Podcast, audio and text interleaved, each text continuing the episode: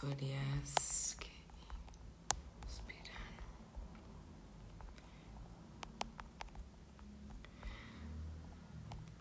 Hola, hola, hola. Espérense un poquito, espérense un poquito. Dani, sabía que se iban a conectar, sabía. ¿Se escucha? ¿Se escucha o no? ¿Se escucha? ¿Sí? Espérate, vamos a invitar. Hoy siempre se me olvida cómo hacer esto, Catro. ¡Hola, Pidito! Queda poquito para Coloparty. La próxima semana ahí nos vamos a conocer varios. ¿Se escucha? ¿Sí o no? ¿Sí? Ya, la raja. Ya, entonces vamos a invitar a Santiago. Adicto. No lo veo. Ahí está, ahí está. ¿Sí me escucha? veo un aro de luz, pero no veo a Rodrigo. Hola, estoy con la cámara al revés. No sé por qué. Da la vuelta, da la vuelta. ¿Dónde se va a hacer la Conaparte? No puedo decir dónde, pero puedo decir que es la próxima semana y van 50 afortunadas y afortunados. Y si no Espérate, ¿qué, no qué me hice mal? Ahí sí, po, espérate. Ahí sí. el medio fondo. Hola Javiera, ¿cómo estás? Bien, ¿y tú? ¿Qué ese fondo? Bien, aquí, a altas horas de la noche, conversando contigo. Bueno, es una muy buena hora porque hasta ahora las personas ya acostaron a los niños, ya están todos comidos, acostados, entonces un buen momento para tener una conversación entretenida. Así que te tinca que damos la bienvenida y te presento para los que no te conocen. Encantadísimo. Ya, buenísimo. Bueno, bienvenidos a todos a un nuevo lunes de Live en Economía. Yo he dicho varias veces, no todo tiene que ser ministros, candidatos presidenciales, presidentes de bancos centrales, autoridades. También tienen que ser emprendedores y personas que inspiran. Y a mí me gusta mucho nuestro, nuestro invitado porque es un periodista seco que hizo un emprendimiento que ya no es tan emprendimiento porque tiene una cuenta con más de casi 600 mil seguidores, que es un montón para un país como Chile y aparte es una cuenta de cultura, no es una cuenta de eh, comida o mujeres sexys, es una cuenta, una cuenta de cultura. Así que le damos la bienvenida a Rodrigo Gendelman. Rodrigo, ¿qué tal? Aparte te ganaste el premio de honor del Colegio de Arquitectos en 2017 siendo periodista. Gracias, Javiera. Eh, qué entretenido. Hace mucho que no me tocaba hacer un live de Instagram desde los tiempos de la pandemia dura. Así que esto me trae como unos, unos reminiscencias raras, como que me retrotrae a, a tiempos medios como complicados, pero al mismo tiempo me parece súper choro poder estar conversando contigo, eh, poder interactuar entre tu público y el público que sigue a, a Santiago Adicto, eh, aprender yo de una emprendedora como tú que está haciendo un trabajo muy, muy potente en, bueno, en las redes sociales y en la vida, y tratar de compartirte un poco la, quizás la experiencia de estos más de 10 años eh, que llevamos, que llevo, eh, tratando de hacer que los santiaguinos y las santiaguinas quieran un poquitito más esta increíble ciudad de más de 8 millones de habitantes en la que, en la que vivimos. Así que eh, gracias por la invitación y encantado de conversar contigo.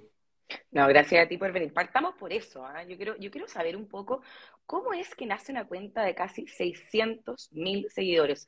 ¿Cómo y por qué nació Santiago Adicto? Y les recuerdo a las personas que nos están viendo que pueden ir mandando sus preguntas y ahí las vamos a ir haciendo mientras vamos conversando.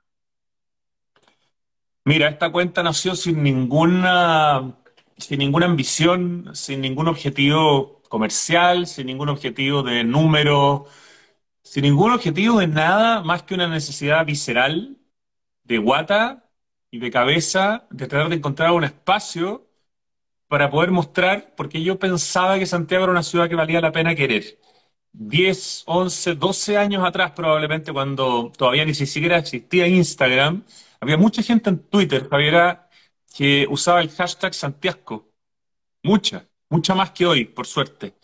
Y yo empecé a usar intuitivamente en Twitter, insisto, todavía no existía Instagram, empecé a usar el hashtag Santiago Adicto, que era como lo contrario de Santiago. Hasta que después de un buen tiempo publiqué una columna en La Tercera, donde todavía soy colaborador los días sábados con una columna semana por medio, y le puse de título Santiago Adicto. Eso fue en octubre del 2011. Y el día que salió publicada la columna en papel, la vi y dije, ah, voy a hacer una cuenta en Twitter que se llame Santiago Adicto, en el fondo para hacer un poco más serio esto de estar poniendo el hashtag. Y a las pocas semanas empecé con una cuenta en Instagram, cuando Instagram era solamente para iOS, para Apple, ni siquiera, ni siquiera para Android todavía. Era, nada. Y lo único que hacía era, en mi tiempo libre, caminar por las calles, sacar fotos y mostrar cosas que me parecía que eran bonitas.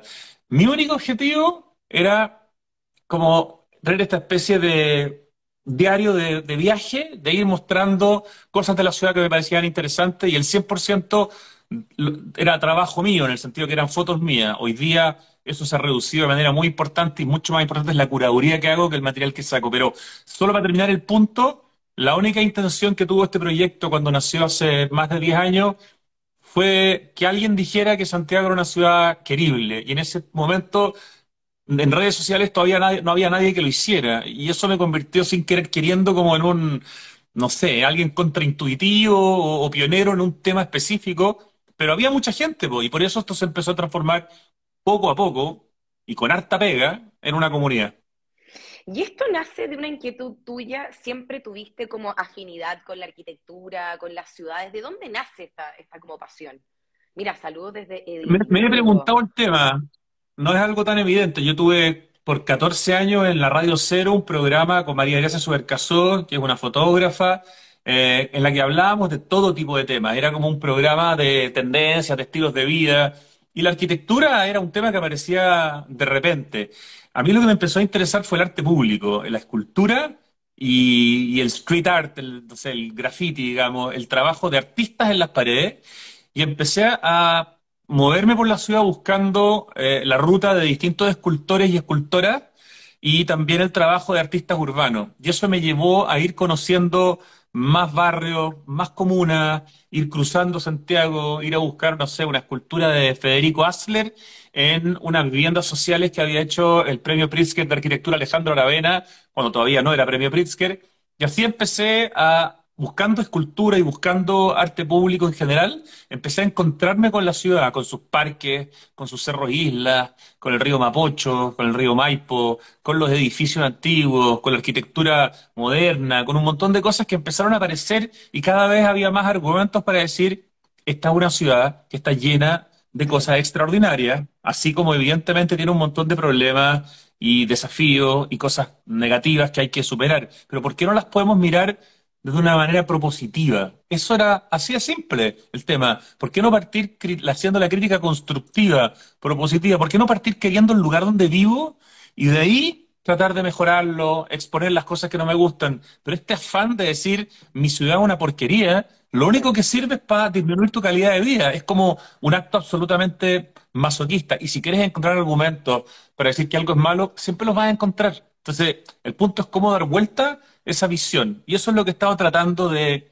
hacer de manera medio obsesiva, adicta. Por algo la cuenta se llama como se llama. Es muy bueno el nombre. Oye, y ya vamos a hablar un poco sobre la ciudad, porque aparte no es un momento eh, cualquiera para la ciudad. Ya vamos a hablar un poco de eso. Yo quería preguntar, porque, bueno, tú hiciste esto como sin querer queriendo, con ningún fin comercial, y armaste un tremendo emprendimiento, como yo decía antes, con mucha, mucha gente, o sea, para una cuenta en Chile, 600 mil personas, es una tremenda comunidad. Yo te quería preguntar un poco, ¿cómo, ¿cómo hiciste esto? ¿Cómo te atreviste a dar este paso? Por ahí preguntaban cuál había sido tu, tu primer trabajo de periodista. ¿Cómo fue el momento de lanzarte? Porque emprender da miedo, y sobre todo en momentos económicos que no son buenos como los que estamos viviendo ahora. ¿Cómo fue ese paso que diste? Mira, es que estoy aparte viendo los, los comentarios que son muy entretenidos porque hay cosas súper amorosas, otras que son irónicas, pero a toda la gente que está escribiendo, me parece que estar participando de, este diálogo, eh, de esta conversación, es súper positivo. Eh, y para la gente que se ríe y que dice que yo digo que el agua del río Mapocho hay que tomarla, yo jamás he hecho eso. Solamente una vez aparecí oliendo el agua del río con la mano así cerca de la boca. Eh, y fue malinterpretado, hay gente que pensó que yo había tomado agua del río Mapocho. El río Mapocho está libre de agua, servía hace más de 10 años, es un río limpio de aguas servidas, por lo tanto ya no tiene mal olor, eh, ya no hay, ya no te da tifus, ya no te da hepatitis. Yo tuve tifus cuando chico, como toda mi generación, porque el río era un río que tenía cochinadas, pero hace más de 10 años que no lo es. Y yo todos los veranos voy y me meto al río y meto las patas al río y me pongo a oler el, el agua para que la gente se convenza que tenemos un río limpio. Pero no es potable el agua, no es para tomarla. Perdona, cierro el Está paréntesis. perfecto, está Ah, perfecto. porque hay comentarios muy entretenidos. Ya, ¿y cuál era la pregunta? Ah, ¿cómo me ¿Cómo, atreví? cómo, Es que, cómo te atreviste? O sea, yo sé que tú no lo hiciste con un fin de yo voy a hacer esta cuestión y se va a transformar en una cuenta mega exitosa con casi 600 mil seguidores, pero en el fondo te lanzaste en esta cuestión y da susto, ¿cachai? ¿Cómo, ¿Cuál es el modelo de negocio? ¿Cómo, ¿Cómo pensaste esta cuestión? Aunque yo sé que no lo pensaste tanto, pero hoy día te permite vivir de bueno, esto, que es en el claro. fondo lo que buscan las personas, independizarse. Una de las cosas que, que- me hizo más fácil probablemente el camino es que no lo pensé tanto, es que no lo busqué con un objetivo eh, consciente, simplemente era una manera de desahogar algo que yo necesitaba decir, era, oye, Santiago es una ciudad que tiene cosas extraordinarias, te las muestro. Eh, ese era todo mi objetivo, usaba todo mi tiempo libre para caminar lo más posible, porque la única manera realmente de conocer una ciudad es caminar. O sea, obviamente que la bicicleta te sirve, el auto también, el metro por supuesto que ayuda, pero caminar por la ciudad es la única manera de ver esos pequeños detalles y esas situaciones que con tu teléfono que puede servir como cámara puedes eh, captarlo. Entonces, no partí con un objetivo, me demoré muchos años además en que los números de, de, de Santiago Dicto fueran números interesantes. O sea, La, la cuenta de Instagram tiene más de 10 años ya, y los primeros 6 años no tenía 100.000 seguidores. Quizás el año 6 o 7 llegó a los 100.000, y de ahí empezó un, un- un aumento un poco más exponencial para que te- hoy día tenga aproximadamente 550.000 seguidores la cuenta de Instagram. Pero hay más de 10.000 publicaciones detrás de eso. Eso significa prácticamente, no sé, tres posteos diarios durante 10 años, eh, ha, ha habido mucha pega, ha habido mucha pasión, eh, y por lo tanto los resultados han sido de muy largo aliento. O sea, alguien que cree que esta es una cuestión que partió hace un año y que hoy día hay un número muy bonito.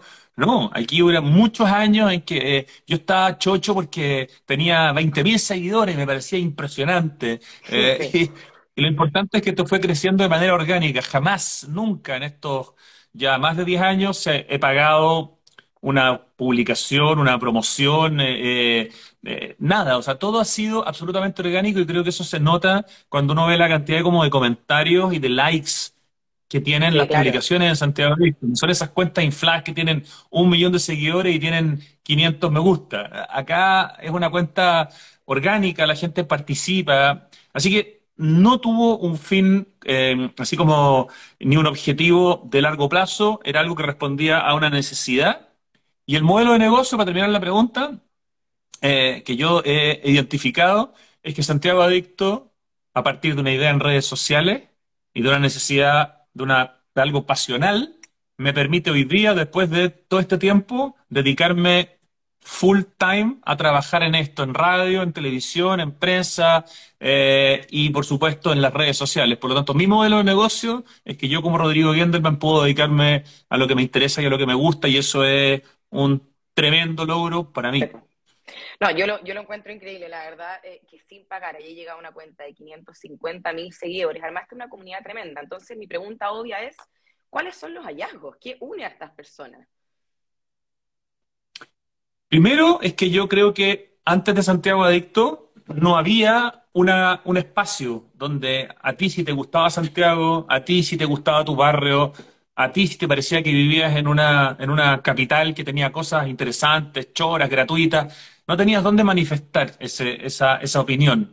Y lo que tú veías básicamente 10 años atrás era solamente personas dedicadas a tirarle mala onda a la ciudad. Por lo tanto, yo creo que sin querer queriendo, Santiago Adicto encontró un nicho, que era el nicho de las personas que querían Santiago, pero no tenían un espacio o una comunidad para eso. Había algunas cuentas quizás a nivel de Chile, había algunas cuentas tal vez en algunas otras ciudades, pero Santiago no tenía un espacio. Hoy día hay decenas, tal vez cientos de cuentas en Instagram, por ejemplo, que hablan de cosas extraordinarias que tiene Santiago y en manera mucho más segmentada, ¿no? Desde sus parques, sus museos, el río Mapocho, los cerros Islas, la cordillera, el metro.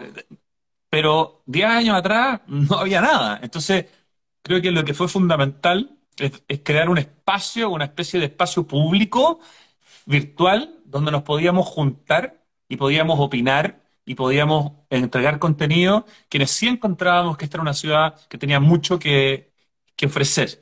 Y así se fue dando, se fue transformando en una comunidad, en una plataforma multimedia, en un espacio público, en una especie de plaza donde nos juntamos a conversar y donde se exige respeto, porque quien no respeta es bloqueado de manera bastante rápida y Instagram te permite de alguna manera que esa persona, ese troll, desaparezca un poco, a diferencia de Twitter. Y eso es bastante agradable. Así que hay, ciertas reglas de convivencia y de actitud cívica que es súper importante para un proyecto propositivo y positivo, no así ingenuo, como Santiago Adicto. ¿Y cuál es tu sensación? ¿Por qué las personas no quieren a sus ciudades? ¿Cuál es tu sensación de toda esta gran comunidad que tú tienes? ¿Por qué no quieren? Sí. Mi, descubrimiento ha sido que hay muchas más personas que sí quieren esta ciudad y otras ciudades, porque desde que partió Santiago Adicto, hoy día existe, nosotros tenemos algunos como aliados estratégicos que tienen nuestra misma imagen corporativa que se las ha hecho la misma agencia de diseño que se llama Draft, que nos hizo el logo de Santiago Adicto, que es un logo que sangra, que es un logo con el lenguaje del stencil, que es el lenguaje como de un arte urbano, ¿no? Entonces, si tú ves Concepción Adicto, si tú ves Maule Adicto y si tú ves Rancagua Adicto, son cuentas como aliados estratégicos. Tienen el mismo logo, pero escrito de otra manera. Están otras cuentas que he creado yo que son Adicto a Chile, porque Chile Adicto no la pude registrar en Instagram porque estaba ocupada, aunque es alguien que nunca subió ni una publicación. Entonces la versión Chile es Adicto a Chile, que es una cuenta que tiene cerca de 250 mil seguidores. Hay un adicto a la TAM, a, la que la verdad que le doy menos eh, cobertura y tiempo, que tiene muchos menos seguidores, tiene, no sé, veintitantos mil seguidores. Y hay una cuenta de escultura, se llama Escultura Chile, eh, a la que también le estoy normalmente subiendo contenido porque me di cuenta que la escultura era un tema mucho más de, nicho.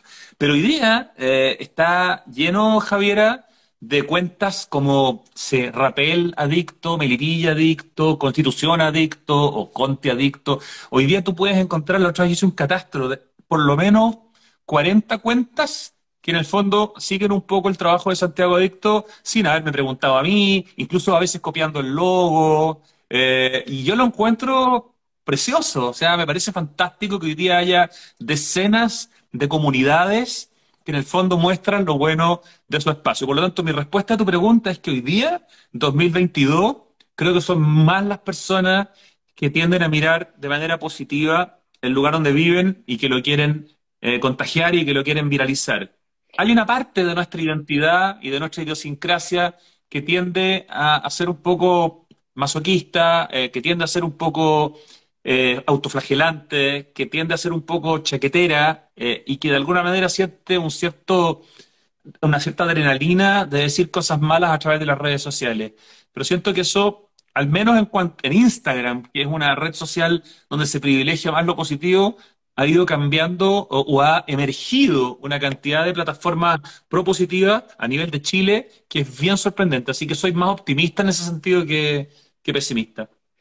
Bueno, yo quería, quería preguntarte un poco de eso, que hablemos un poco de la ciudad, porque no han sido años fáciles y uno ha visto em, un poco de todo, ¿cierto? Em, hemos visto como no quiero poner ninguna, no quiero de ninguna manera politizar esta conversación ni poner ningún adjetivo calificativo, pero hemos visto que han pasado cosas contra símbolos muy potentes de nuestra ciudad. Mira, yo soy hija diplomática, entonces me tocó ir harto afuera y yo siempre he admirado cosas de Chile que los chilenos no eh, agradecemos. Por ejemplo, tú nombraste algo que es el metro. Eh, uno da por sentado tener buen metro, pero no es el caso de Latinoamérica en general. Y bueno, lo que pasó aquí en el estallido social es que en cinco minutos básicamente quemamos toda una línea de metro. Eh, y yo, entiendo, hay desesperación y todo el tema, pero, pero han pasado cosas muy fuertes eh, para nuestra ciudad y uno, y uno pensaría que, no hay tanto amor hacia ella. Entonces yo te quería preguntar, ¿cómo, cómo has visto tú el, tema como ciudadano en los últimos años que han sido súper difíciles de pandemia, eh, estallido social y mucha presión para todas las personas en general? Ha sido súper desafiante en el momento mismo del estallido, los primeros meses, comunicar algo a través de cualquier red social, de cualquier persona y de cualquier tema era complicado, especialmente en una cuenta que se llamaba Santiago Adicto, cuando evidentemente Santiago era la ciudad donde había partido el estallido social y donde habíamos, y donde veíamos día a día o semana a semana distintas manifestaciones de una violencia y de un atentado eh, tanto a las personas como al patrimonio eh, espantosas. De hecho, era un momento en que si tú de alguna manera indicabas que estabas preocupado porque se había quemado una iglesia o se había quemado un museo, como pasó con el Museo Violeta Parra, o se había quemado un edificio eh, de, carácter patrimonial, la respuesta es ¿Por qué estás preocupado de un edificio cuando hay personas que están siendo afectadas en las calles y ya están recibiendo un balazo o un disparo en el ojo y se están quedando sin vista? Entonces estaba, el, ambiente estaba tan, tan, tan polarizado que en el fondo nada, nada se podía decir porque tenía una, una mirada, em, una contramirada, una mirada crítica. Era muy complejo comunicarlo. Las primeras semanas después del estallido fue extraordinariamente difícil comunicar y la verdad es que los posteos en Santiago Adicto disminuyeron notablemente porque de verdad era muy complicado y todo lo que uno decía, si decías que algo era bueno, entonces estaba siendo ingenuo, estaba siendo idiota, estaba siendo ciego. Eh, a pesar de todo, a pesar de todo lo que ha pasado, a pesar de que después de la pandemia y del estallido, evidentemente hay partes de Santiago donde el espacio público está tremendamente afectado, que se han destruido edificios y monumentos, que hay partes del espacio público que están ocupados hoy día por personas que duermen en el espacio público, em, que hay mucha más basura, que hay muchos más rayados, tags, porque el graffiti puede ser rayado, pero el graffiti también puede ser arte. Por lo tanto, a mí no me gusta usar el concepto de graffiti como, como genérico, prefiero hablar de tags, es decir, rayado, em, y separarlo de lo que es el arte público. A pesar de todo lo que está pasando hoy día en Santiago, esta es una ciudad tan grande, son 52 comunas, somos más de 8 millones de habitantes, que, está, que sigue estando lleno de lugares extraordinarios por conocer. Eh, muchas veces nos quedamos los santiaguinos en nuestra comuna, en nuestro barrio, miramos lo que vemos en la, en la, tele o en las redes sociales, eh, y entonces hablamos un poco desde nuestro rincón, pero no conocemos, no, no, no, no vamos a los lugares, no caminamos y nos quedamos como con, con ciertas ideas. Eh, a pesar de todo lo que ha pasado, en la comuna de Santiago, por ejemplo, con todo lo afectada que está, hay un 80% de la comuna que sigue siendo maravillosamente caminable, que está lleno de espacios interesantes. El Día de los Patrimonios, ahora hace muy poquitito, la gente repletó todos los espacios que se abrieron. Entonces, eh, mi visión sigue siendo positiva, sigue siendo optimista. Creo que estamos pasando por un ciclo, por una fase pendular. Evidentemente eh, la ciudad está afectada, pero vivimos en una ciudad tan grande y tan llena de oferta cultural eh, que no tiene competencia en Chile por un tema de economías de escala que tú bien entiendes, eh, que esta sigue siendo una ciudad extraordinaria. Y el centro de Santiago, con todos sus problemas, sigue teniendo la mayor oferta también cultural, arquitectónica, patrimonial, eh, gastronómica muchas veces, quizás no la número uno hoy día gastronómica, pero sigue siendo un lugar increíble. Entonces, yo sigo siendo eh, capaz de mirar el lado positivo y sigo pensando que el lado positivo todavía es mucho más grande que el lado negativo. Es una visión quizá de un adicto, pero de alguien parcial, pero es mi forma de ver las cosas. Me, gusta tu visión, pero, pero yo, creo que tocaste un punto que es súper importante, que es el tema de la, de la comunicación, porque en el fondo hoy día eh, aquí hay un rol, yo creo que también súper importante de los medios. Estamos viendo mucha noticia de, distintas cosas que están pasando en distintas partes de Santiago. Y bueno, también por una cosa evidente de, geográfica, de ubicación. Eh, tuvimos, no sé cuánto tiempo, pero todos los viernes en, en, en el centro que a la escoba, qué sé yo. Y bueno, yo el otro día fui y la verdad me llamó, me llamaron la atención varias cosas que quería comentar contigo. Lo primero, la cantidad de carpas, que tú lo dijiste. Mucha gente ya durmiendo en el espacio público y eso hace años que no lo veía tan fuerte. Me llamó mucho la atención. Yo trabajé toda mi vida en el centro, así que tengo una buena noción de los espacios que miré, eh, comparativamente hablando.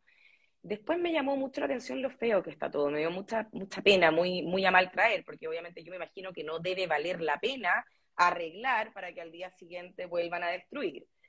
Y por último, me llamó la atención la cantidad de locales que han cerrado, porque obviamente eh, no ya no les va bien, porque la gente tiene miedo de ir al centro, qué sé yo. Y otra cosa que comentamos nosotros el otro día, aquí es, por ejemplo, el Santander, un banco gigantesco, edificio corporativo icónico en Santiago Centro, decidieron irse del centro y moverse al sector oriente. O sea, para mí eso es una señal inequívoca de que algo pasa en esta zona.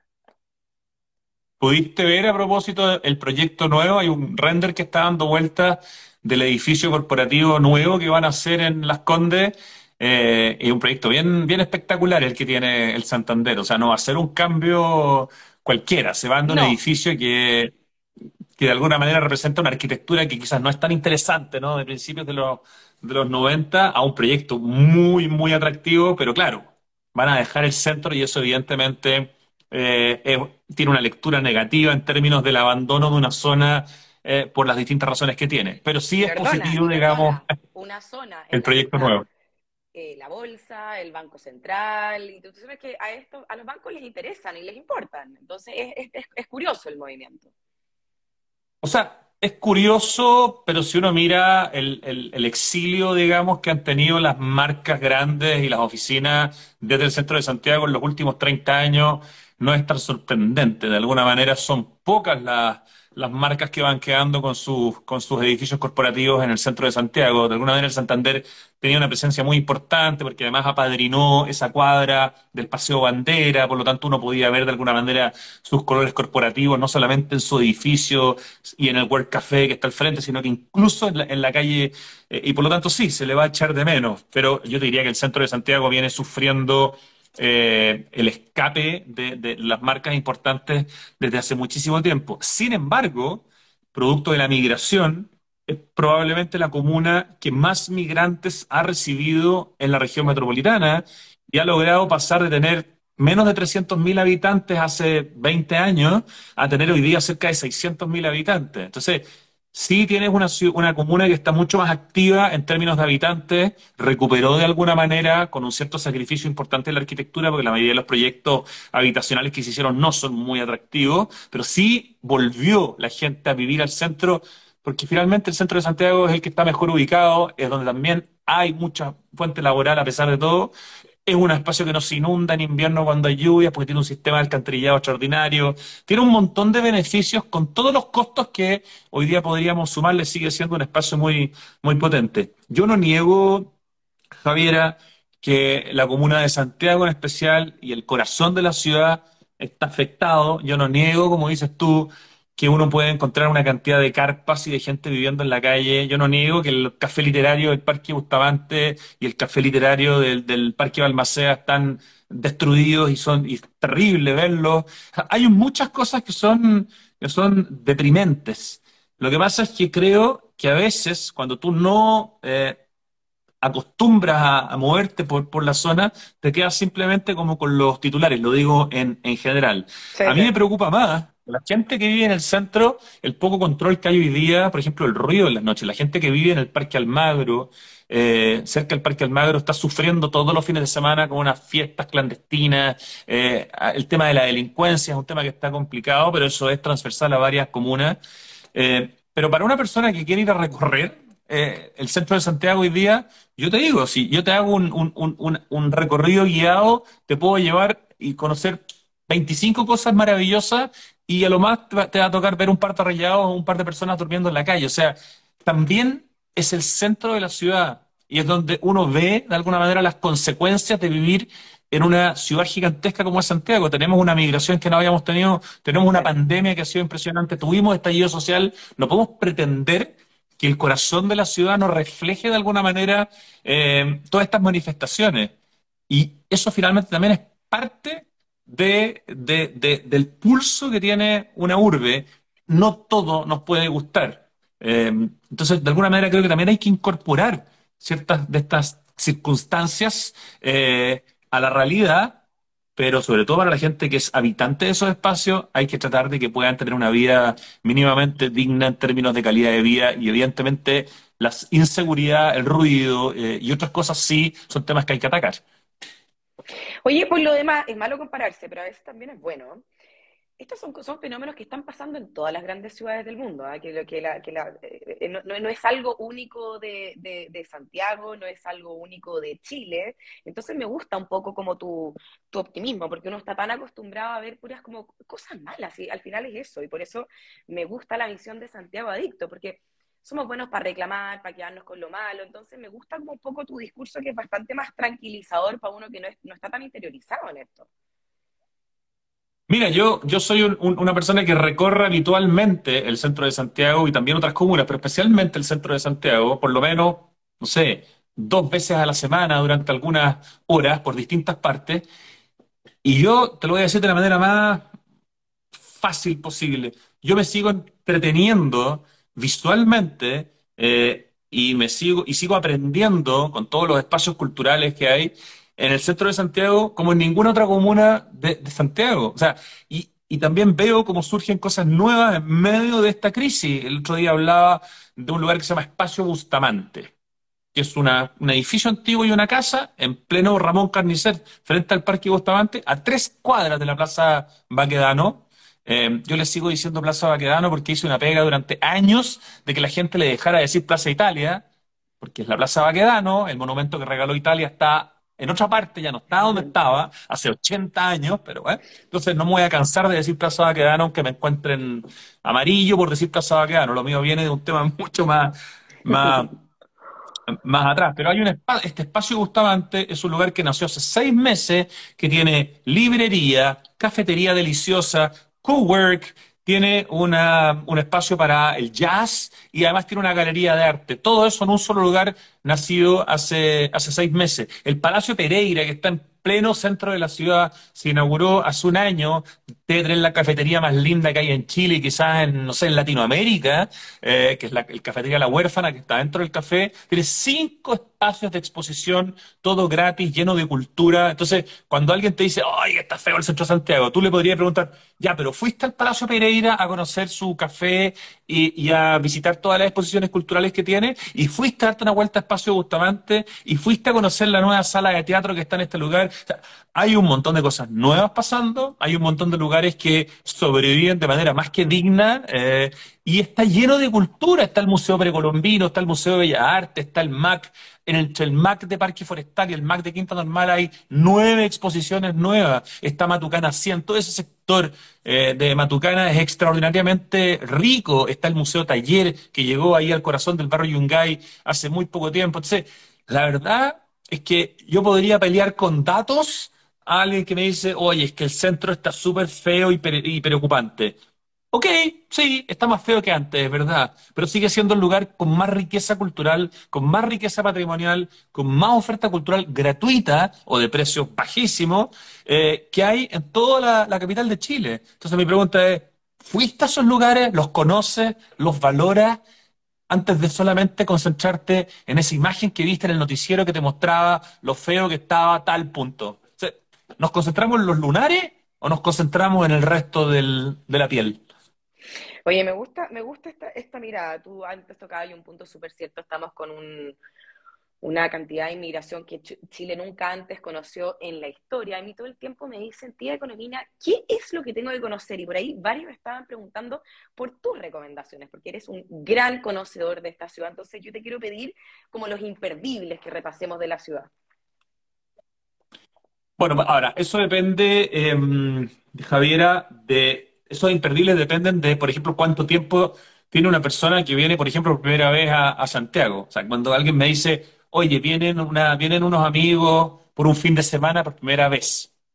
Es distinto que me digas tú, Javiera Quiroga, eh, oye, ¿qué me recomendáis? ¿No? Porque es diferente. Pero si uno tuviera como que elegir como lugares así, Mira, como fundamentales gusta, para alguien que, me gusta este. ¿sí? Hay un periodista en el New York Times que se dedica a estar 24 horas en ciudades. ¿A dónde lo mandaría ahí? 24 horas en ciudades. Ok, llegaste a Santiago y lo más probable es que eh, el auto que te traiga a- hacia cualquier comuna, digamos, lo más probable, bueno, si te, si te trae el sector oriente especialmente, te va a traer por la costanera norte. Entonces, ya desde de partida, fíjate desde Américo Vespucio hasta donde viene el primer parque público que existe, que es el Parque de la Familia, fíjate que vas a ver que a lo largo de 9 kilómetros Nueve kilómetros. Por la costanera norte, al otro lado del río, vas a ver que se está haciendo algo grande. Bueno, ese es el Parque Mapocho Río, que ya está listo en total como en un 60% y que de aquí a fin de año se va a inaugurar y va a ser uno de los parques más importantes de nuestra historia, con 50 hectáreas 9 kilómetros de largo, beneficiando directamente a Cerro Navia y a Quinta Normal, con bajadas a la playa, eh, a la playa del río, que es una cosa maravillosa, con espacio para hacer boulder, con canchas de patinaje. Bueno, vas a ver que se viene un proyecto extraordinario. Eh, 9 kilómetros de largo. Vas a llegar, supongamos, a un hotel en el sector oriente o en el centro de Santiago, que es lo más promedio que sucede con los turistas, ándate inmediatamente, toma el metro para que veas el extraordinario sistema de transporte público eh, absolutamente sustentable que tenemos, que es una joya. Yo soy un admirador, pero fan acérrimo del metro, igual que, Oye, pero, pero lo que tú me decías. pero es increíble que las personas en Chile no lo aprecian, no saben, no saben lo que hay en otros países, no saben, te lo digo yo. Absolutamente. Es una de las mejores líneas de metro del mundo y además el metro es un museo de arte contemporáneo extraordinario donde hay una cosa que se llama Metro Arte, eh, que durante 30 años se han estado eh, lle- llevando el arte a las estaciones. La Estación Universidad de Chile tiene ese mural de Mario Toral que fue considerado por BBC y por otros medios como uno de los, las estaciones de metro más lindas del mundo. Y ese es, si bien es uno de los más espectaculares, es uno de muchos ejemplos. Entonces, usa el metro, conoce el metro, bájate en Universidad de Chile, eh, camina, no sé, si quieres por el Paseo Bandera, que en este momento tal vez no está tan lindo, pero ándate a conocer el barrio cívico.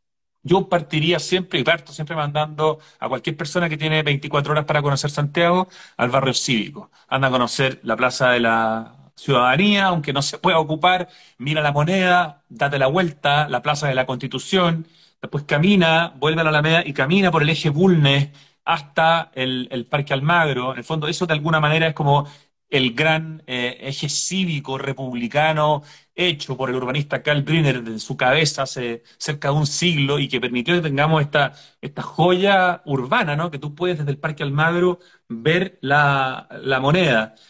Primero que todo eso, sigue caminando por el centro de Santiago, date una vuelta por el Museo Precolombino, uno de los museos en esta disciplina, digamos, eh, más importantes que hay en América Latina, porque tiene la colección más transversal de arte precolombino, y además está recién, hace muy pocos años, eh, remodelado, rehecho por Smilan Radic, que es uno de los grandes arquitectos que tenemos a nivel de, internacional, eh, que tenemos en, en Chile. Eh, anda a darte una vuelta por la Sala Gasco, que es una sala de exposiciones de arte maravillosa en un edificio patrimonial que está en la calle Santo Domingo, en pleno centro de Santiago. Eh, anda a conocer el, el ex Congreso. Bueno, en el Día de los Patrimonios te dejan entrar al Senado y a la Cámara de Diputados, que son impresionantes. Eh, anda a conocer el Tribunal Constitucional, que está en Huérfano 1234, que es el edificio más lindo que hay en Santiago, pero para conocerlo entero, Día del Patrimonio. Pero igual se puede conocer una parte de día lunes, de lunes a viernes. Anda a conocer la Plaza Montbaras, que está ahí entre el Congreso y eh, los tribunales, que es una plaza maravillosa donde antes había un estacionamiento. Anda a conocer la Plaza de Armas. Siéntate un rato en la Plaza de Armas, observa todo lo que pasa, hay cosas muy interesantes, y después métete al portal Fernández Concha, sube al segundo piso y ándate a la galería que se llama, si no me equivoco, Espacio 218, porque es en el piso, en el departamento 218 del portal Fernández Concha. Es una eh, sala de exposiciones nueva, espectacular, que tiene unas vistas en la Plaza de Armas. No, ese, ese es un dato, te lo voy a, te lo voy a, a corroborar en todo caso, pero si no me equivoco es o es Espacio 218 eh, o es, porque lo que sí estoy seguro, sí, espacio218.com. Eh, la vista que hay de la Plaza de Armas es impresionante. Cruza el museo de, el museo histórico, al que también se puede subir a la Torre de Benjamín Vicuña Maquena para tener una vista de la Plaza de Armas y de Santiago. Eh, ándate a almorzar al Blue Jar, que debe ser uno de los restaurantes más ricos de Santiago. La, la El mejor café de Santiago. dueña también es muy buena. Sí, es absolutamente delicioso. Y así, o sea, la verdad, eh, el centro de Santiago es prioridad para las primeras, no sé, cuatro, cinco, seis horas o un día completo. Y muy cerca, antes del Cerro Santa Lucía, ten la oportunidad de subir a un cerro Isla, uno de los 26 que tiene Santiago, y poder tener una vista panorámica de una capital. Es una cuestión absurda, digamos. eh, la tienen muy pocas ciudades en el mundo. Y después, si el día está limpio, vuelve a la Plaza de Armas y fíjate que puedes ver el plomo, el Cerro El Plomo con sus 5.424 metros sobre el nivel del mar desde la plaza del corazón de la ciudad. ¿Qué otra capital del mundo de más de 8 millones de habitantes te permite ver una montaña de 5.400 metros? Ni una, porque los Himalayas, que son más altos que los Andes, no hay una ciudad capital que te permita ver, no sé, la cima del Everest. Así que en eso también somos únicos. Ándate al GAM a conocer el centro cultural más espectacular que tiene Santiago. Camina por el barrio de Las Tarrias y sí, eh, toma nota de las cosas que han pasado negativas en el último tiempo. Hay turistas que vienen a Chile hoy día a ver un poco también qué es lo que ha significado el estallido social, pero también puedes ir al museo, al Mavi, eh, y disfrutar de un museo extraordinario que está ahí en pleno barrio eh, Las Tarrias. Puedes comer exquisito en sus restaurantes, te vas al Liguria y te quedas impresionado con las joyas de espacio que tiene en Liguria. Y toda esa zona, Barrio Las Tarrias, eh, Barrio Brasil, Museo de Bellas Artes, el, el MAC, eh, más toda la parte del corazón del centro de Santiago, es un panorama perfecto para los primeros 48 o 24 horas en Santiago. Con eso quedas, pero súper bien, en- eh, como con ganas de volver pronto, supongo yo, a Santiago. Ya, oye, anotadísimo los datos. Mientras te escuchaba pensaba en varias cosas. Espera, te preguntaron si el live queda grabado. Sí, queda grabado. ¿Cuál era el nombre del restaurante? Blue Yard. Y fome la talla del Mapocho porque ya la contamos, así que los que llegaron tarde cagaron. Espacio, Espacio 218, la nueva galería de arte que además es muy jugada con los temas, que está dentro del portal Fernández Concha, que te permite conocer ese edificio que es muy potente, porque era el más elegante de Santiago y hoy día es un edificio donde una parte importante se usa para la prostitución. Entonces, tiene una mezcla como de elegancia con decadencia increíble. Y la galería nueva es una joya blanca, perfecta, minimalista, con una ventana maravillosa que te permite ver la Plaza de Armas. Entonces, oye, las ciudades hay que mirarlas con sus, sus contradicciones. No hay ni una urbe en el mundo que no tenga complejidad. Uno, la gente cree que. París es la foto de los primeros cuatro kilómetros cuadrados que uno ve en las postales, que es una zona París, por lo cara. en París me salió persiguiendo un loco en el metro gritándome, pero imagínate, o sea, tienen lo- los mismos problemas que tenemos nosotros y peores. Absolutamente, tú sales de los cuartos, como le llaman los, los parisinos, más eh, caros, te vas un poco más a la zona eh, menos conocida y te encuentras con unos barrios espantosos. O sea, eh, no hay una urbe de la magnitud que tiene. Santiago. Tenemos más, somos más de 8 millones de habitantes. Siempre es bueno recordar esa cifra, que no tenga las complejidades, las contradicciones, los problemas. Ahora tenemos problemas profundos que sí Ya tenemos que eso, trabajar. ya vamos a hablar de eso, vamos a hablar de eso en un ratito. Pero yo, yo te escuchaba y yo decía, tú decías, siéntate en la plaza de armas y observa. ¿Será, sabes que yo siento que nosotros cuando vamos en el metro están estas obras grandiosas que tú decís, ¿será que no observamos, que vamos todos metidos en el celular, no apreciamos lo que tenemos al frente? Y por ahí alguien decía que Santiago es increíble, yo estoy súper de acuerdo a mí, mira, por suerte, por fortuna me ha tocado viajar mucho en mi vida y te juro que no hay lugar en el mundo en el que me gustaría vivir más que en Santiago. Somos dos. Te juro, Qué rico escucharte. Qué bueno. parte en el mundo, aquí me quedo.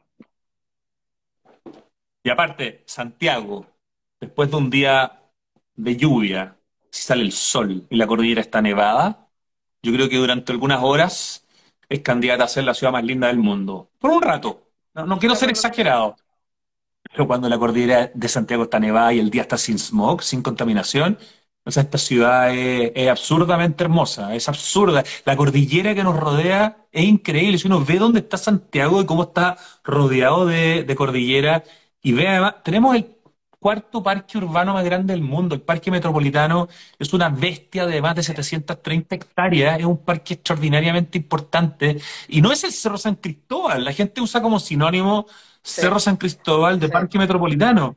Pero resulta que el Cerro San Cristóbal es uno de los seis cerros que tiene el Parque Metropolitano.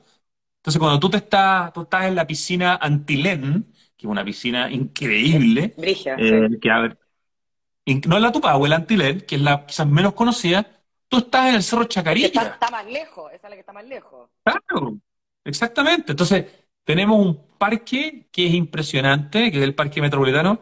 Repito, tenemos 26 cerros isla, como el Cerro Santa Lucía, como el Cerro San Luis en Las Condes.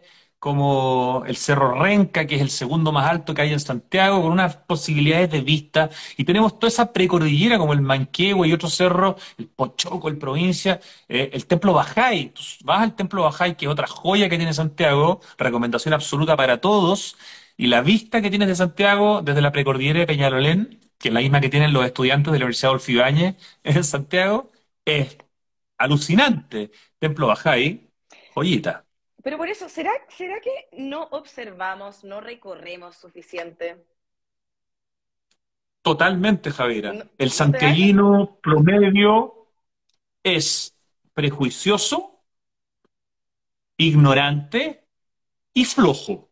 Y perdona que lo diga así, porque cuando una persona que vive en Santiago me dice que Santiago es fome o me dice que Santiago es feo, la única explicación es que no tiene idea de dónde vive que se mueve en su metro cuadrado, que está lleno de prejuicios eh, y que no usa todos los espacios públicos gratuitos que tiene Santiago. Alejandro Aravena, nuestro premio Pritzker, lo ha dicho varias veces. Una, la calidad de una ciudad se mide por la cantidad de programas gratuitos o de espacios gratuitos que ella ofrece y regala. Y Santiago está lleno. O sea, si tú quieres todos los fines de semana hacer actividades culturales, eh, entretenidas, de estar en, espacios públicos de calidad, eh, lo puedes hacer de manera gratuita o pagando precios simbólicos, no sé, el Museo de la Solidaridad, que es una joya de museo, creo que cobra mil pesos la entrada. Si a ti te parece que pagar mil pesos por entrar a un museo es mucha plata, bueno, entonces ahí que no compré cigarros, no sé, pero en el fondo, eh, hoy día, por ejemplo, hay una muestra de Banksy, que es el artista urbano más famoso del mundo, en el GAM, en una parte del GAM que nunca se ocupó, que es el un estacionamiento, que está adentro una muestra que la han visto más de un millón de personas en el mundo. El primer lugar donde llega a, Latinoamérica es a Santiago. Es entretenidísima, tiene más de 160 obras. Es un tremendo panorama y está abierta de lunes eh, eh, a domingo. Santiago es la primera ciudad del mundo donde llegó Lollapalooza. O sea, de Chicago al primer lugar donde llegaron fue a Santiago de Chile. Hemos sido, en ese sentido, bien como pioneros de recibir tendencias y de recibir eh, manifestaciones culturales que han llegado a, nuestro país y particularmente a, Santiago. Entonces, sí, no todo es gratis, pero hay muchas cosas gratis que son espectaculares y hay algunas que cuestan plata porque, bueno, hay que producirlas, ¿no? Pero hay cierta entretención en el mundo por la que se paga. Em, y tenemos muchas cosas que poder ver en Santiago. Así que yo creo que hay que romper esa flojera y hay que pelear un poco con la ignorancia y con ese autochaqueteo que tenemos de encontrarnos pencas, de encontrarnos feos, de encontrarnos fome. Es una ciudad extraordinaria, con complejidades, con contradicciones, con dolores, pero también con muchas oportunidades gratuitas. Oye, nos queda muy poco rato y no quiero dejar de preguntarte por un tema que me interesa muchísimo, porque no, quiero ponerme deprimente, pero también uno tiene que como que eh, asumir un poco la realidad de lo que se viene y estamos con un poquitito de vientos en contra eh, en, los próximos años. Hay un, estamos en un momentum económico mundial muy jodido, muy complicado y se viene difícil. Chile no va a quedar ajeno eh, a lo que está pasando, ya lo estamos empezando a ver. Así es. ¿Cuáles son los principales desafíos eh, para, para, nuestra ciudad en los, en los próximos años? Mira, para mí hay uno claro, o sea, evidentemente hay dos. Eh, uno es un tema, eh, claramente el tema de la seguridad. Es un tema que se ha vuelto extraordinariamente complejo. Hemos eh, importado algunas agrupaciones muy peligrosas que están hoy día funcionando en Chile. El nivel de la violencia que estamos viendo en las ciudades em, es complejo. Em, el nivel de, de violencia cotidiana, eh, cuando tú le llamas la atención a alguien, no sé, por no tener puesta la mascarilla, te puede llegar un bate en la cabeza. el tema de la seguridad es un tema tremendo y a mí lo que me preocupa en ese sentido, o una de las muchas cosas que me preocupan, es que em, la figura que debería tener atribuciones mucho más grandes en ese tema es el nuevo gobernador regional metropolitano. En el caso puntual ahora es Claudio Rego, pero eh, hoy día tenemos gobernadores regionales electos eh, en, todas las, en todas las regiones de, Chile.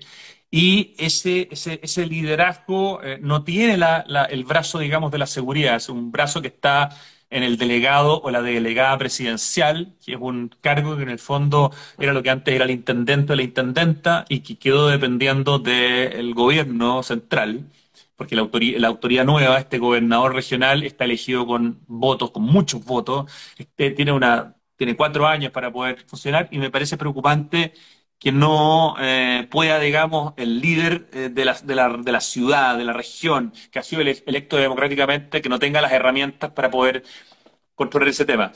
Pero un tema que a mí me preocupa más, quizás por, por razones, por, por, los temas que me interesan, es el déficit habitacional. O sea, por un lado está la seguridad y la violencia, y por otra parte está el déficit habitacional. Hoy día en Chile tenemos un déficit de cerca de 650.000 familias que o viven allegados o viven hacinados allegados o viven en construcciones que va a haber que demoler por las malas condiciones o viven en tomas a las que les llamamos campamentos, pero en realidad la gran mayoría son tomas y lo mismo y lo dicen sus propios eh, pobladores o usuarios. Esto es una toma ilegal, sabemos que estamos contra las reglas, pero no nos queda otra, nos vinimos para acá y estamos buscando soluciones. Y sumemos finalmente la gente que vive en, la calle, digamos, que en número es poco, pero en realidad es, muy dura. Estamos hablando de 647, cerca de 650 mil familias. O sea, si tú multiplicas por. Cuatro, te das cuenta del número del que estamos hablando. Ese hoy día es probablemente eh, uno de los problemas más complejos que, complejos que tenemos, porque hemos, habíamos superado casi el tema hace algunos años, estábamos con, la mayoría de los chilenos tenían un lugar donde vivir, no en las mejores condiciones, pero hoy día, producto de la pandemia, del estallido social, eh, hemos, nos hemos retrotraído a varias décadas atrás y estamos con un déficit espantoso. Y tú que estás súper metido en estas temáticas, ¿qué están haciendo las autoridades como para, para enfrentar este problema? Mira, hay una, una ley que se acaba de, de, publicar en el diario oficial que es súper importante, que es la ley de integración social tiene un nombre más largo porque originalmente estaba pensada en la integración social y finalmente es una ley a la que se le fue complementando mucha, mucha información eh, y le va a dar, o sea, ya le da al MIMBU, al Ministerio de Vivienda y Urbanismo, muchas más herramientas de las que tenía y la empieza a acercar un poco a lo que eran eh, la CORMU, la Corporación de Mejoramiento Urbano, que era la que existía en el fondo predictadura eh, y que existió durante una cantidad importante de tiempo, que era este brazo, digamos, del Ejecutivo eh, que tenía la capacidad de expropiar, que tenía la capacidad de tener suelos, que tenía la capacidad como de planificar. Eh, esta nueva ley le está dando atribuciones importantes al MIMBU justamente para tener banco de suelo, que es uno de los, de los muchos temas, porque el problema de la vivienda primero que cualquier otra cosa es un problema de suelo. O sea, si tú dependes solamente eh, de que eh, los privados te resuelvan eh, el tema inmobiliario a nivel, digamos, básico, estáis fregados. Tú necesitáis, como Estado, tener suelo de calidad en términos de em, conectividad. Es una cuestión fundamental. ¿Y qué ha pasado en los últimos, básicamente, 30 o 40 años, desde mediados de los 70 en realidad, casi 50 años, es que todo lo que es vivienda social se ha llevado a la periferia y se han construido malas construcciones en lugares donde no hay ningún servicio. Entonces tú tienes hoy día comunas eh, tan complicadas como La Pintana, que es la comuna más, digamos, con menor índice de calidad de vida urbana en la región metropolitana, básicamente porque estás lejos de todo, porque te demoras horas en llegar a todo, porque se concentra la pobreza, porque la ley de rentas municipales, en el fondo, por más que le prorratee una parte a las comunas más vulnerables, se queda todo en las comunas más ricas, porque hay, cierta, hay cierto nivel de ingreso del cual no se paga eh, contribuciones, por lo tanto las comunas más pobres, nadie paga contribuciones, les llega muy, plata, muy poca plata por las rentas municipales, nadie quiere no. invertir, entonces llega un papayón a la pintana y la gente hace una fiesta, porque llegó una franquicia de una cadena y es una cosa que impresionante. Entonces, tenemos ahí un problema gigantesco en términos de, eh, de, de desigualdad. Eh, y creo que estas nuevas herramientas para el mismo van a ser potentes. Hay también una, una organización nueva, Javier, que se llama Déficit Cero, que la está liderando Sebastián Bowen, que antes era el que lideraba Techo, que justamente lo que está poniendo sobre la mesa es que tenemos que solucionar eh, en forma mucho más rápida el tema del déficit habitacional, porque si no, no lo vamos a solucionar nunca. Y eso implica cambiar un montón de paradigmas. Así que ojo con, con esa organización. Creo que en algún momento sería interesante que conversaras en, esta, en estas charlas con Sebastián Bowen, que es un, un tipo extraordinario. Feliz. Oye, de, puro curiosa, porque alguien preguntó por ahí algo bien interesante. ¿Te han contactado a ti alguna autoridad como para, para opiniones, como cómo resolver estas temáticas? No, es al revés. Yo tengo un, espacio en la radio Duna todos los días, un programa que se llama Santiago Adicto, de 2 a 3 de la tarde, y lo que hago es lo que hago es lo contrario. Es, yo contacto eh, autoridades, eh, yo trato de conversar con líderes de opinión para ir conversando, ¿no? Sobre cuáles son las, las maneras en que podemos ir resolviendo las cosas. O sea, Bowen lo he entrevistado varias veces, he entrevistado a Claudio Rego, he entrevistado a ministro. Pero, pero el gobierno tiene esto en su radar bien mapeado, este problema del déficit eh, habitacional. Sí, yo te diría que hoy día el diagnóstico del que yo te estoy hablando de manera bastante poco técnica, ¿no? Porque yo no soy un experto, eh, es bastante consensuado.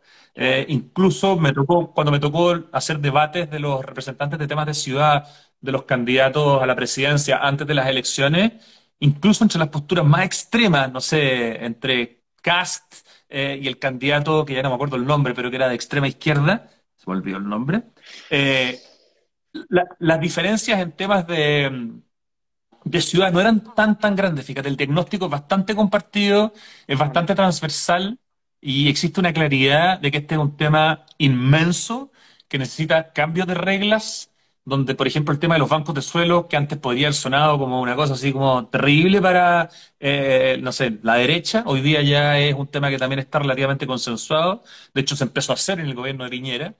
Así que mm, tenemos harto diagnóstico, tenemos bastante consenso, lo que falta ahora es la coordinación, porque uno de los problemas que a ti te debe tocar mucho velo también en nuestro Estado, es eh, el tema de, la, de, que todo está separado, ¿no? El sectorialismo, como se le llama.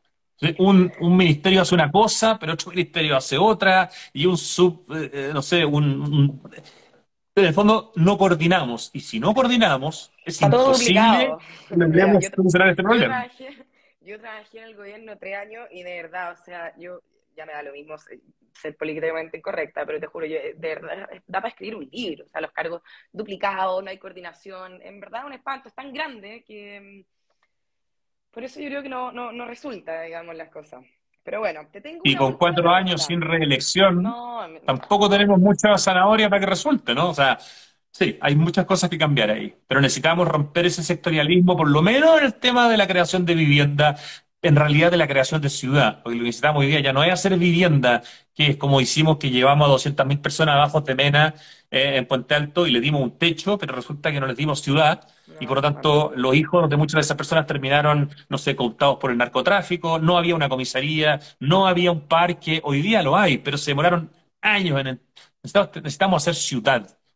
Eh, y en ese sentido, la conectividad, los espacios públicos, los servicios, todo eso tiene que estar eso tiene que ser el desde. Respecto a hacer, y esta es mi última pregunta, piénsala bien, porque no es más allá de no tirar papelitos en la calle. ¿Qué podemos hacer nosotros, el ciudadano de pie común y corriente, todos los días para aportar nuestro grano de arena en, en mantener, en cuidar, en conservar nuestras ciudades? Yo creo, Javiera, que algo que, que parece simple, pero que es bastante escaso, yo creo que nuestra, nuestra primera obligación, siempre hablamos de nuestros derechos, pero yo trato siempre de mirar del lado de los deberes, ¿no? Porque no hay derechos sin deberes. Eh, a mí me pusieron un póster en mi pieza cuando yo era chico que decía, cumple con tus deberes para lograr, eh, no sé, poder exigir tus derechos. Y para mí esto siempre fue algo como obvio. Tengamos actitud, conciencia y mirada cívica.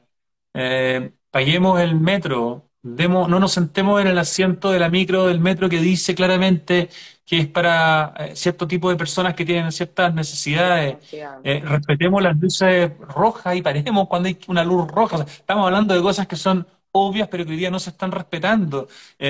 escuchemos al otro, demos la pasada, tengamos una sonrisa, digamos buenos días cuando vamos a un supermercado o cuando paramos en una bomba de, de, benzina, demos gracias, eh, cuidemos eh, el, espacio que está frente al lugar donde vivimos, conozcamos a las personas que son nuestros, nuestros vecinos. Yo creo que lo, lo mínimo que podemos hacer, y que no es poco, es tener una actitud más cívica, porque si no hay actitud cívica, no me pongo en el lugar del otro, no empatizo, no conozco, no me abro, vivo solo, metido en mi mundo, muerto de miedo. Si queremos hacer ciudad, también tenemos que eh, hacer comunidad. Y para hacer comunidad tengo que partir respetando los derechos del otro. No hago una fiesta, aunque mi hijo cumpla 18, con el volumen a todo chancho hasta las 4 de la mañana. Quizás lo hago, pero hasta la 1, no sé, pero recordemos que hay gente que vive al lado nuestro y tengamos un poquito más de cariño por nuestra ciudad y sobre todo por nuestros vecinos y las personas que viven en el lugar donde nosotros vivimos. Como que el mundo entero sería más lindo si uno tuviera esa actitud todos los días. Muy, muy inspirador escucharte. La verdad es que me voy con una ráfaga de optimismo con la que no me iba hace mucho tiempo. Eh, te encuentro seco, te felicito por lo que hay hecho. Ojalá más gente te pudiera escuchar. Yo a ti, Javiera. Me, he quedado pensando admiración. De vuelta. Eh, se me ocurren ideas que después te las voy a plantear, pero ojalá que más, personas pudieran escucharte y como em, tener más apreciación. Eh, uno se queda mucho con lo negativo, con el titular y la cuestión, y, qué bueno que hay personas que están aquí como para levantar los espíritus como tú. Así que, nada, pues te agradezco mucho haber venido. Ojalá que vengas más luego y mm, te súper felicito por todo lo que has hecho. Muchas gracias, Javiera, por la invitación. Eh, felicitaciones por la preciosa pega que estás haciendo, felicitaciones por el libro que vas a escribir, que leí en tu Instagram, ya tienes contrato firmado. Me encanta esa capacidad emprendedora que tú tienes. probablemente si yo tuviera esa capacidad, no sé, quizás tendría una sucursal de Santiago Adicto en Nueva York, pero cada uno con su, con su, con sus maneras y con sus formas de ver la vida. Así que gracias por la invitación. Eh, sigue haciendo lo que estás haciendo, que lo haces muy bien y un gusto. Oye, y a todos los que se conectaron, gracias por la compañía, por los comentarios, unos lateros ahí más o menos, no los pescamos, no los vamos a seguir pescando. Y al resto de la buena onda, muchas gracias, buenas noches. Gracias, Rodrigo. Chao, chao. Chao.